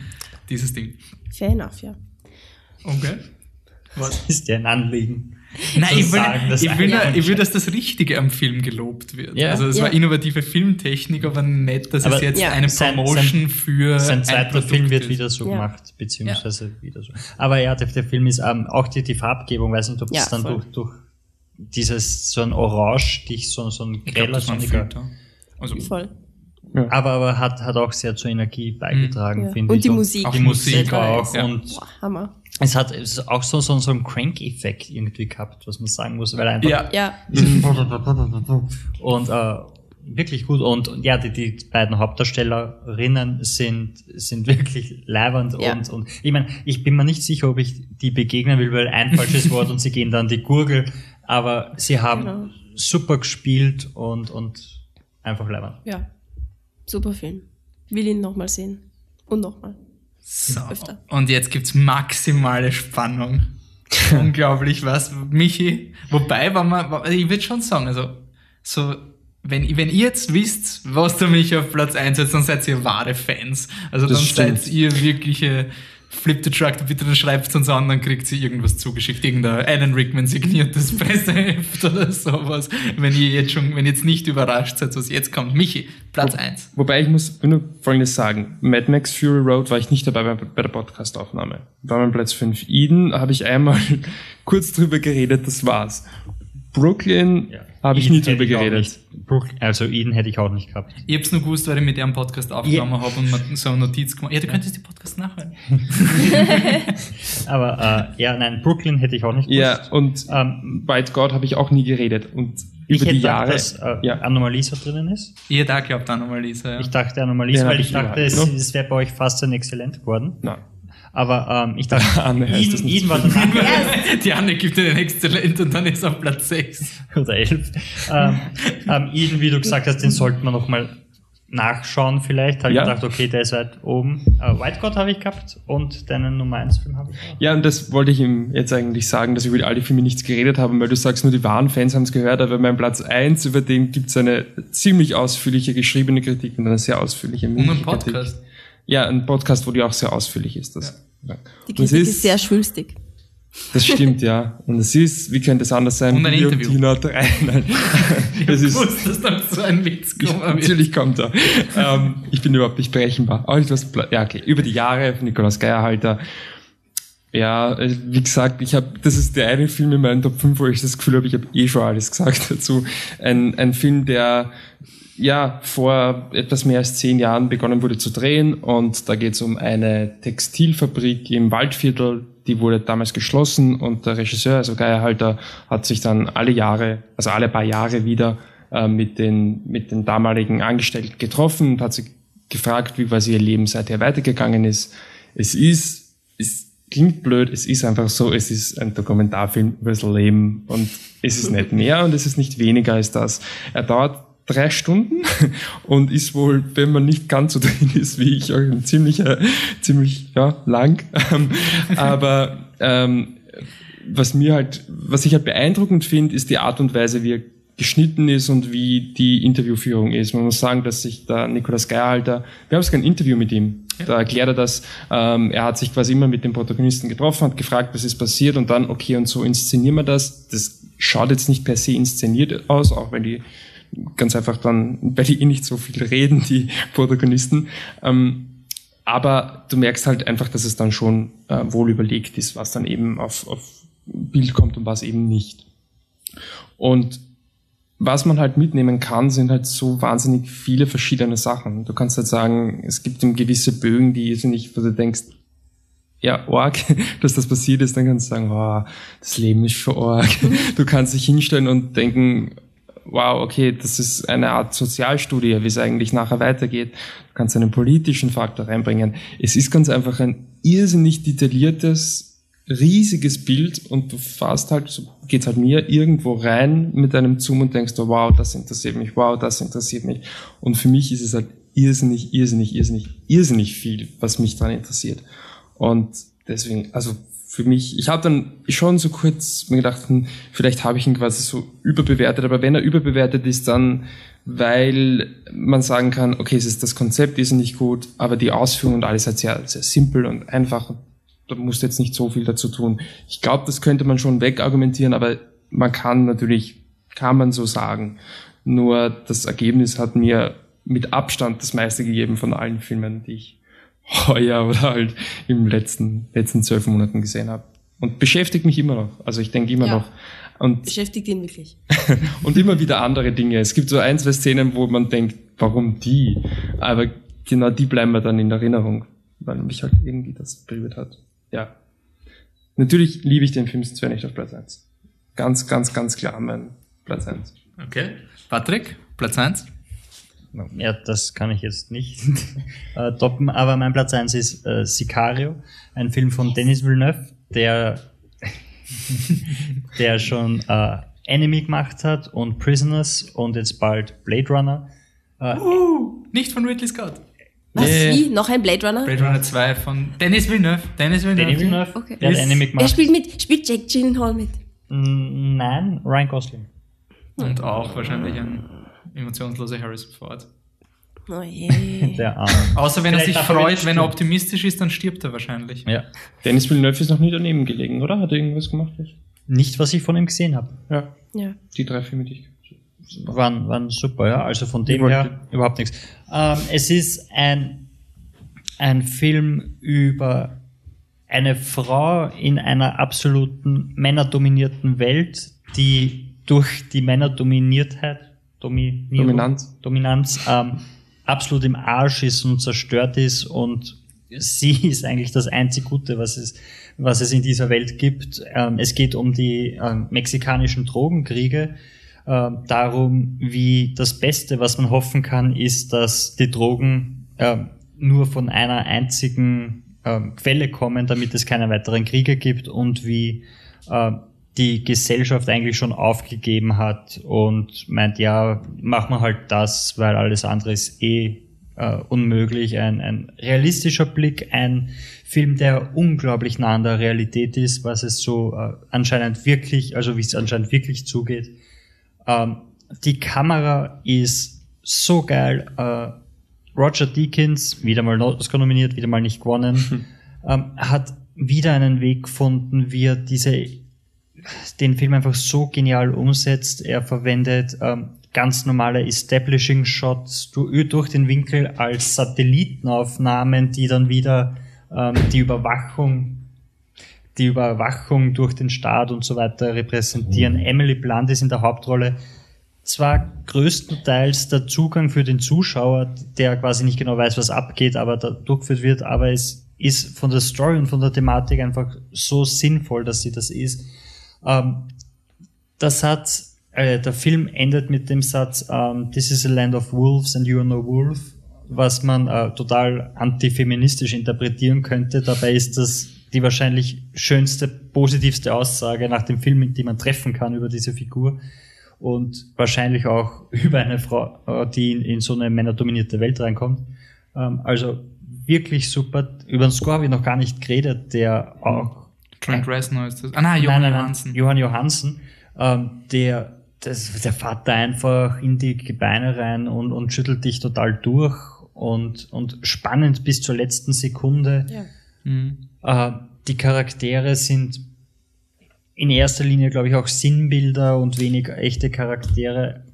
Aber ähm, das finde ich auch relativ positiv und bin ein ganz großer Fan, habe ihn des Öfteren gesehen und wahrscheinlich eine der spannendsten Szenen dieses Jahres war einfach die, ähm, die Szene an der Brücke, wo da, da ein Konvoi im Stau steckt und man weiß, jetzt passiert gleich was Ja. und, und die und die Spannung wird aufbaut, aufbaut, aufbaut, aufbaut und du haltest es im Sitz gar nicht mehr aus und nicht nur beim ersten Mal, beim zweiten und beim dritten Mal ist es genauso, dass du noch da sitzt und denkst, oh mein Gott, oh mein Gott, oh mein Gott. Und das muss ein Film erstmal schaffen, deshalb Platz eins. Also wenn ihr es dem Patzi nicht glaubt, dann müsst ihr einfach mal anfangen, den Film zu schauen, weil schon die erste Szene ist einfach, also da fahrt's da ein, das ist, da Oh kriegt Gott. man Gänsehaut. Also Ja. die erste Szene ist, Nach der ersten Szene weiß man auch, ob also- es ein Film für einen ja, ist oder genau. nicht. Also, Die erste Szene ist Hammer, aber natürlich mega schier, aber wirklich Hammer. Also, Vor allem, und dann glaubst so ein du, Film dass zu beginnen. Ja, genau, dann denkst du dir, boah, jetzt Du hast du das geschafft, ne? wirklich geschockt und dann sitzt du da und denkst dir, boah, okay, jetzt kommt der Schock am Anfang, jetzt habe ich Zeit zum Durchatmen und dann Ja, bam, geht's weiter und du bist nur total fertig. Die erste Szene führt auch, an die muss ich manchmal denken, wenn irgendwelche total harmlosen Szenen sind, wenn jemand ein Bild aufhängt oder aus irgendeinem Grund ein Loch in die Wand macht. Immer so, oh Gott. oh Gott, solange nicht das, was in, was in Sicario passiert, passiert ist, ist alles gut. Okay. So, äh, mein Platz 1, große Überraschung, ist Inside Out. Ähm, Regisseure? Pete Doctor. Pete Doctor. Dr. Ronnie Del Carmen. Ja, ähm, auch äh, für mich ähm, ein absolutes Achievement von Pixar. Es ist einer der bis besten, wenn nicht der beste Pixar-Film, den ich gesehen habe. In, er hat minimalste Kritikpunkte bei mir im Sinne von, wie er die, die Sadness als Comic Relief inszeniert, aber sonst macht der Film einfach für mich, ich bin ein extremer Drehbuchfan, hat man jetzt wahrscheinlich eh schon gemerkt, ich habe bei jedem Film, glaube ich, immer irgendwie was, also bei Room und so das Drehbuch auch reinbracht. Und Inside Out ist eben genauso ein Film, der zwar ein Mainstream-Film ist, und aber Dinge mit dem Drehbuch macht, die erstmal sich so organisch anfühlen, dass sie die Leute das erste Mal gar nicht checken, was da passiert. Aber wenn man drüber nachgedacht hat, das ist wirklich ein Animationsfilm, ein Kinderanimationsfilm, natürlich auch für Erwachsene, eh klar, ich will das jetzt nicht abwerten verwenden, wo kein Sündenbock ist, wo kein dritter Akt unmotivierter Bösewicht kommt oder sonst irgendwas und einfach wo der Konflikt ein interner Konflikt ist und nicht irgendein pseudo-fabrizierter Konflikt, damit man jemanden in die Goschen hauen kann und dann am Ende des Films glücklich sein kann. Und das macht den Film für mich einfach zu so einer Errungenschaft, weil das musst du mal schaffen. Ich habe jetzt ich, ich weiß halt gar nicht, welcher Mainstream-Film der letzten Jahre, oder jetzt von irgendwelchen Kunstfilmen oder so, da kann man das schnell machen, aber wirklich ein Film, wo es den Leuten gar nicht auffällt, weil alles so logisch ist, wo der gesamte Konflikt aber dann nicht auf einen Sündenbock hinausläuft, sondern wirklich, wo es ein interner Konflikt der Hauptcharaktere ist, den die Hauptcharaktere bewältigen, ohne dass sie auf jemanden die Schuld schieben. Das, das alleine war für mich das unglaubliche Achievement. Der mich jetzt eh schon gesagt, es geht ein bisschen verloren, dass der Film extrem lustig ist. Und das ist er. Er ist irrsinnig kreativ und er bringt einen sehr zum Weinen. Also ich habe Ja, auch beim ja, ersten voll. Mal meine Schläfen Ja, gekratzt. Es war wirklich, ähm, er hat unglaublich schöne Aussagen, also so Momente, wo ich will es jetzt einfach spoilern, weil ich habe wahrscheinlich in den Film gesehen, weil es gibt diesen, diesen animiert, diesen, diesen äh, Imaginary, den, Den unsichtbaren Freund. genau, der sozusagen eingeführt wird und ich war mir so sicher, dass das der Bösewicht ist, weil er, Ja. er findet raus, oh, sie hat mich vergessen. Das ist das klassische, oh, ich werde sicherstellen, dass sie mich nicht mehr vergisst und dass er dann zum, Be- zum Ja. irgendwie das Kommandozentrum übernimmt. Und im Endeffekt hilft er der Joy dann rauszukommen mit dem Ding, was er gehabt hat. Und das war für mich einfach der Moment, wo ich komplett im Film verfallen bin. Nicht nur, weil es erstmal irrsinnig emotional ist und Oh du Gott, komplett so wärst, sondern einfach dann dieser Metatext ist einfach so schön. Es ist einfach, es ist dieses, es ist das Loslösen vom Kindlichen, es ist der Tod der Kindheit. Aber ohne den Tod der Kindheit wäre die Joy nie aus dem Ding rauskommen. Also es, es ist so wirklich dieser unglaublich, das, was Pixar so toll macht, dieser erwachsene Gedanke, so ja, das gehört dazu. Und sie erzählen dir dann keine Lügengeschichte, aber sie, ergeben, sie geben dir dann trotzdem so eine extrem optimistische Erklärung, warum der jetzt gestorben ist, die finde ich nicht bescheißt und das finde ich einfach so toll, der Film bescheißt niemanden. Ähm, wir haben im letzten Podcast über Zootopia diskutiert, der uns sehr, eigentlich auch sehr gefallen hat, aber der Film ist dann eher wieder konventionell, hat das Herz am richtigen Fleck. Und wenn man Zootopia ein bisschen durchdenkt, kommt man drauf, die Message ist nicht ganz so, also der Film widerspricht seiner eigenen Message schon und das machen die Pixar-Filme eigentlich nie und deswegen ist für mich einfach so ein, ein richtiges Achievement für Storytelling plus Animationskunst, plus originelle Story, plus originelle Charaktere, plus alles. Das Negativste am Film ist wahrscheinlich, dass der Score von Michael Giacchino ein bisschen sehr in your face ist. Es ist ein klassischer emotional Score, dunkler Score, fröhlicher Score. Das ist halt wirklich, äh, und ein Film, wo in der After-Credit-Szene du das Gefühl hast, hey, da könnte man noch 70 Filme rausmachen, zeigt einfach, dass deswegen ist Pixar so gut, weil sie nicht eine Idee haben und die strecken sie, sondern sie gehen mal 70.000 Ideen durch, die müssen sie aber alle mal töten, bis sie zu der richtigen kommen, die dann wirklich sitzt und nicht sagen, jetzt machen wir ein bisschen den Film, jetzt machen wir einen, einen Kopf im Hundefilm, weil alles, was sie zeigen, hast du das Gefühl, das haben sie sicher irgendwie schon mal durchgespielt und haben es dann verworfen. Und ja, ich finde es einfach toll. Ich, ich bin, es ist danach noch Alu und Spot rausgekommen, den vergessen wir jetzt mal, dass der Ja, Film oh rausgekommen ist. Aber weil es ist für mich, und ich glaube, es ist auch der Grund, weil Inside Out so gut war, dass jeder Alu und Spot vergessen hat. Oder vielleicht wollte Disney, dass man den Film. Aber kam mir nicht so schlecht an, oder? ja, ja, aber es war schon so nicht, also nicht so schlecht wie bei uns. Ja. Aber er kam besser als Batman vs. Superman. Und ähm, ja. Oder Chappie. Oder Chappie. Und auf jeden und nicht so gut wie Jurassic World oder gleich gut. Auf jeden Fall ist es für mich wirklich so ein Film, wo ich sage, Gott sei Dank gibt's Pixar. Jetzt macht's euren Scheiß, findet Dory und dann macht's wieder einen gescheiten Film. Ich freue mich auf euren übernächsten Film. Zum Thema Pixar am Ostersonntag oder Ostermontag, nein, Ostersonntag waren ja großartig die Kinderfilme überall verstreut. Und ich habe drei Szenen von drei Pixar-Filmen gesehen und bei allen dreien halbert geweint. Das war wirklich, man schaltet um und dann findet man ab und ab ist großartig. Oh Gott. Und bei ab habe ich, äh, Oh Gott. also war nur der Schluss, aber da weint man auch. Und dann schalte ich Der Ellie-Button. der Ellie-Button bist du deppert.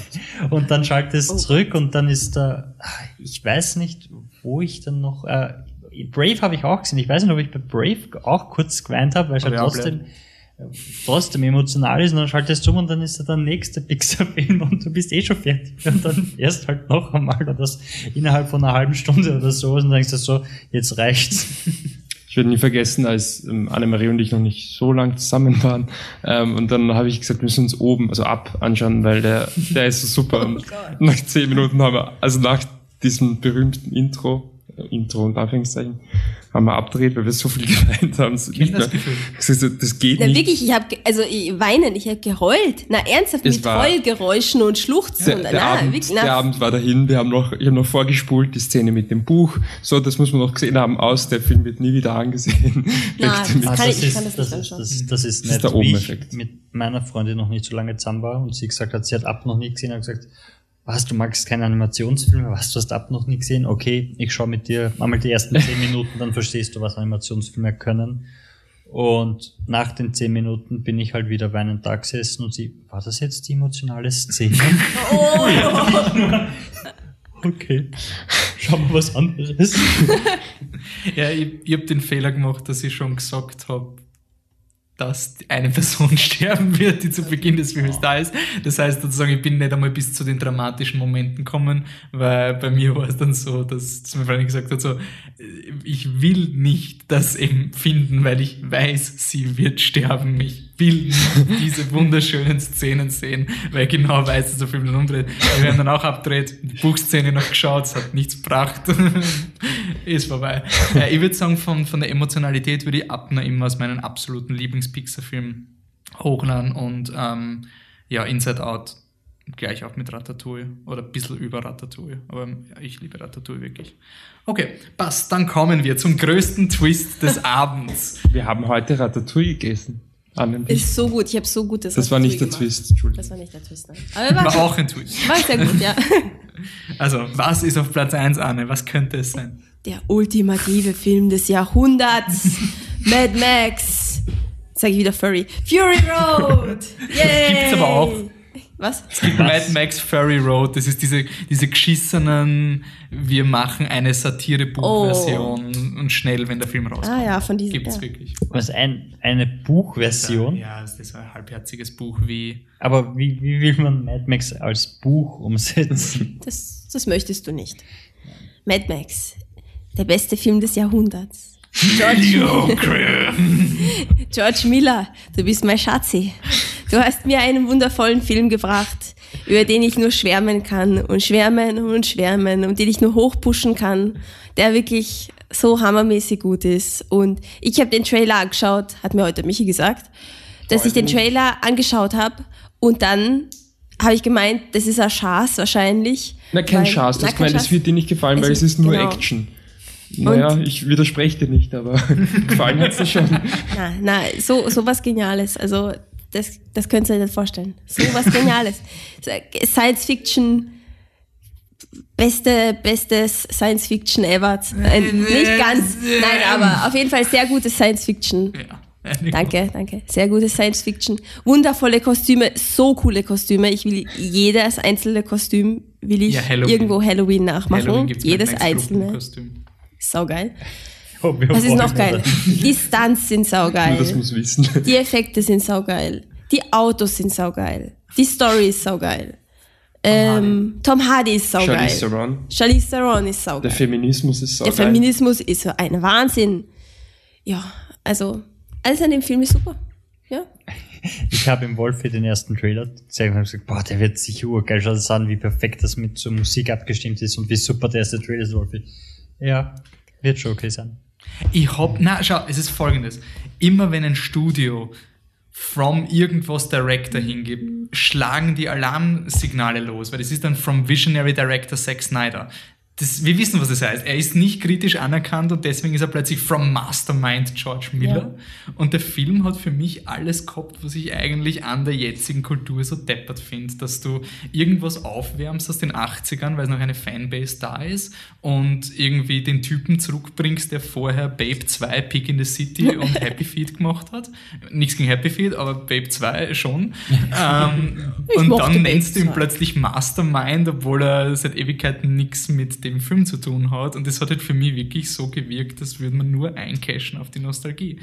Und das ist nicht der Fall. Also Nein. überhaupt nicht. Und ich finde, man kann den Film auch komplett eigenständig sehen. Ja, ja, auf jeden Fall. Ähm, ich habe dann so, so lustige Diskussionen gehört, so, ja, kann man ihn überhaupt sagen, es ist der beste Film der Serie, weil er baut ja auf den anderen auf.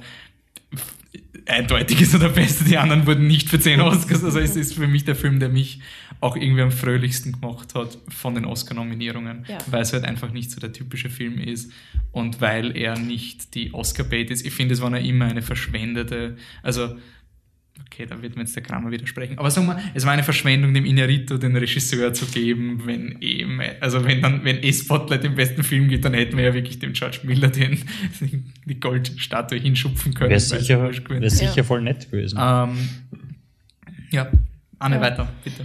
Was noch, noch mehr? Was Nein, du kannst, meine du kannst Emotionen raus. Noch jemand ausdrücken? über Mad Max? Wir haben eh in jedem Podcast gesagt, dass er so super Ja, ist. genau, deswegen. Ich Du kannst Gefühl, die, die Statistik, also es ist, wie wir alle schon wussten, unser Flipped Fuck Film des Jahres, oder? Ja, also äh, unsere Top 10 sind äh, auf Platz 9 mit jeweils 9 Punkten, also Platz 9 und 10 jeweils 9 Punkte, gleich ist Amy und Spotlight. Äh, auf Platz 7, Idioten.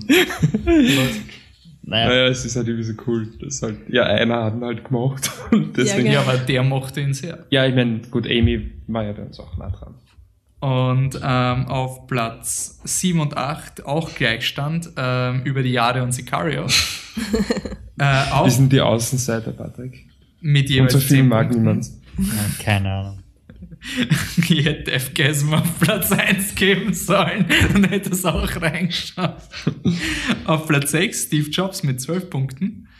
Auf Platz 5 Brooklyn mit 15 Punkten. Das ist ein bisschen ein Surprise. Super. Auf Naja. Platz 4 Room mit 16 Punkten. Auf Platz 3 White God mit 22 Punkten.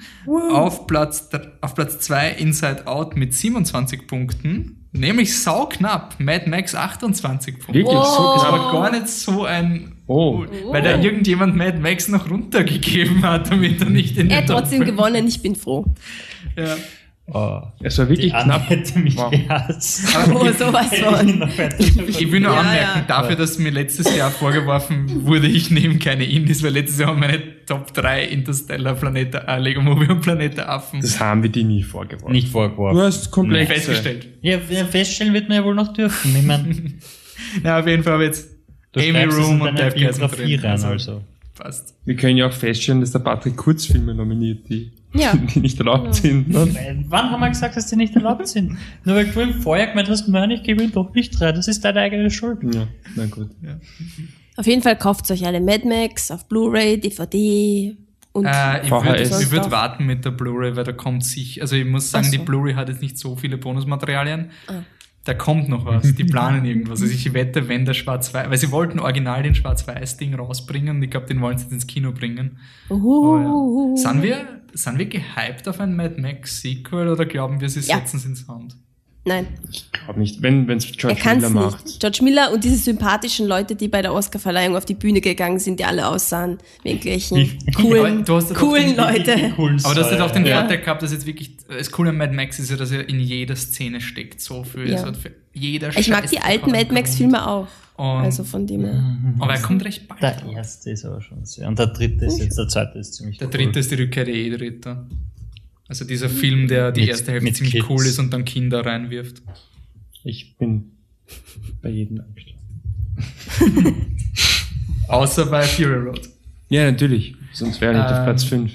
Ich habe nicht für Platz 5 würde ich nur die Hälfte mitkriegen. Die Frage ist, wie viel Zeit er kriegt, das, Das um wieder ich umzusetzen. Weil wenn es heißt, ja, also nächstes Jahr fängt die Produktion wieder an, dann hat er einfach nicht die Zeit, die Ja. Szenen so Das voll ist zu eher packen. mein, Das meine ist das Angst. Große. Ich glaube, ich glaub, er hat, ich meine, er hat einen Mad Max Film gemacht und dann eine Frau zur Hauptdarstellerin gemacht. Also, also von dem her, er hat eindeutig einen Plan. Aber sogar wenn der nächste nicht so leibend wird, das ist ja immer die Frage, so, kann der zweite Teil den ersten Teil ruinieren? Und ich glaube, bei Mad Max, nein. Nein, Keine Chance, weil vor allem, wenn, wenn, wenn Charlize Theron nicht mehr vorkommt, wenn es wirklich Mad Max ist, der ein neues Abenteuer hat, vielleicht eine andere Frau trifft, die dann wieder die Hauptrolle ist.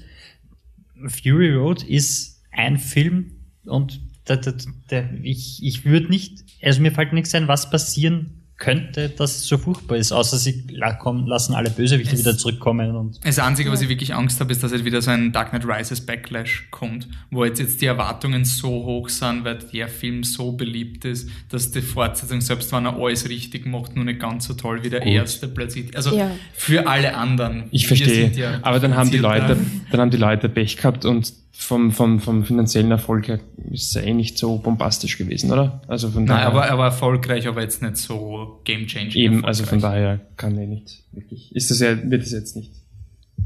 Okay, passt. Dann haben wir, wir sind in letzter Zeit alles recht rasch. Irgendwas hat's, irgendwas ist in der Luft. Wir sind fokussierter. Eine Stunde 22 Nettoaufnahme, äh, Bruttoaufnahmezeit. wir geben unseren Fans die Möglichkeit, es sich auch anzuhören. Ja. Wir Wie viele, wie viele Filme sind denn geworden? Das würde mich noch interessieren. Das, das, das kann, Gib mir das jetzt. Nachzählen. Also Erzählst, währenddessen, was so passiert bei uns. währenddessen könnt ihr natürlich mit uns in Kontakt bleiben. Wir sind auf facebook.com slash. Wir sind auch auf anderen Dingen erreichbar und der Patrick erzählt uns jetzt etwas über unsere inkonsistente Namensgebung. Ja, ja. Die inkonsistente Namensgebung ist großartig. Wenn ihr nämlich auf Twitter mit uns schreiben wollt, dann müsst ihr das flip-de-truck machen. Wenn ihr uns allerdings auf Instagram eure leibenden Fotos von den ganzen DVDs, die wir noch schauen sollten, ähm, posten wollt, dann äh, richtet ihr das at flip the truck in einem durch Ja.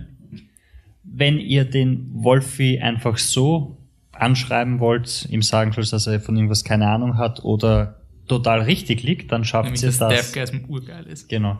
Dann schafft ihr das auch ähm, durch einen Twitter-Handle, den keiner versteht, und zwar Dancing Robot in einem durch ohne G. Ich verstehe nicht, was da so schwierig dran ohne ist. G, ohne Unterstrich. Ja, ja. Weil Unterstriche so intuitiv sind. Sorry, sorry dafür. Yep. Ja, genau, die Liebe, die im Internet verloren gegangen ist. Der Grund, warum der Wolfi auf einmal so wenig Twitter-Nachrichten Aber Patrick, ich suche Existential Coffee, aber ich finde dich nicht. Wieso bist du so inkonsistent in deiner Namensgebung auf Twitter? Twitter ist so inkonsis- inkonsequent und kann sich einfach nicht an meine Bedürfnisse anpassen. Deshalb geht nur Existent Coffee, weil der Rest wäre zu lang. Aber Anne, ich habe die Wiener Katze angetwittert und sie schreibt nicht zurück. Viennese Cat auf Englisch. Wow, Michi, der 24 Hipster Filme Dino, sind's. der, Entschuldige. der Hipster Dino antwortet mir nicht. Wieso Ja. nicht? 24 Filme haben wir gehabt. Entschuldigung, äh, weil ich äh, auf Ed Hipster Saurier zu Hause bin. Okay, Haben wir alles, ja, oder? ich glaube, äh, das übliche E-Mails, contact at auf der Seite.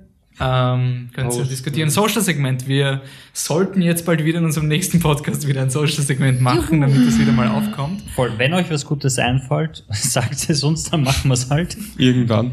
Ja, nein, nein, schon der nächste. Also jetzt, Ja. jetzt gibt's wieder ein reguläres Programm. Wir haben im nächsten haben wir auf jeden Fall der Huntsman Winters War oder der Huntsman and the Ice Queen. Wir haben aber auch gute Filme, glaube ich, das Jungle. Book, falls der schon dabei ist. Ja. Der ist ziemlich gut.